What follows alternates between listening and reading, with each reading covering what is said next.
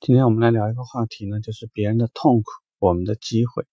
这里呢，我希望不要有误导，这个并不是说我们把我们的快乐在建筑在别人的痛苦之上，这完全是两个意思。你看啊，现在天很凉了，很多地方呢也已经下了大雪。其实这个尤其对于一些目前正在观望或者找了各种理由。不来门店订车，或者是不来提车的客户，对他们而言，其实有一台车对于他们解决目前的痛苦，或者说呢，在生活上的不便利，对这个来讲，其实是会有很大的不同。嗯，你会想一个问题：其实城市里面这么堵，你觉得会有很多客户真的需要一台车吗？那如果说我现在给你换一个概念，你自己去体会一下。如果说我们都会堵在路上，你是希望堵在自己的车里面呢，还是在外面吹着冷风等公交车，或者说呢，一直吹着冷风，然后不停的去看看你订的那台滴滴或者是专车到底堵在哪里？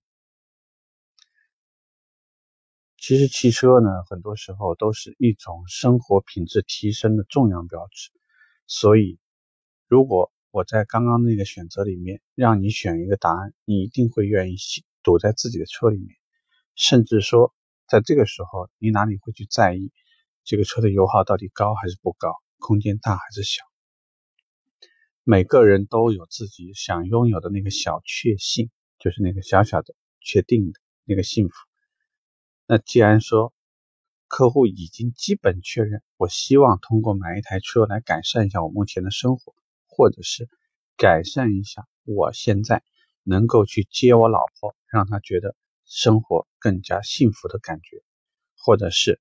孩子放学出这个出校门的时候，别人家都有一辆汽车来接他，而你骑的是一台电动车，甚至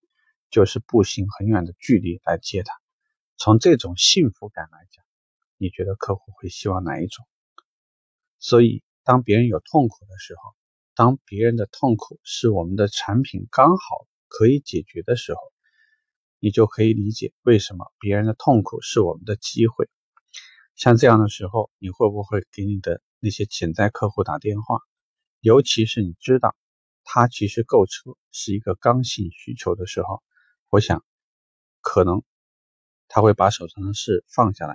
今天要做的事情就是做一件会让他在未来的一段时间。在未来，天气会逐渐变冷，每天可能全国很多地方都下着大雪或者下着大雨。在这样的日子里，他会在你的建议下，开着一台车，过上幸福的生活，并且把这种快乐带给他和他的家人。所以这么说，也许他的痛苦会变成一种幸福，而你呢，就是这个让他把痛苦。变成快乐生活的那个很重要的人，所以听完这样的节目，是不是你觉得很有必要拿起手上的电话给你那些客户打电话呢？OK，拜拜。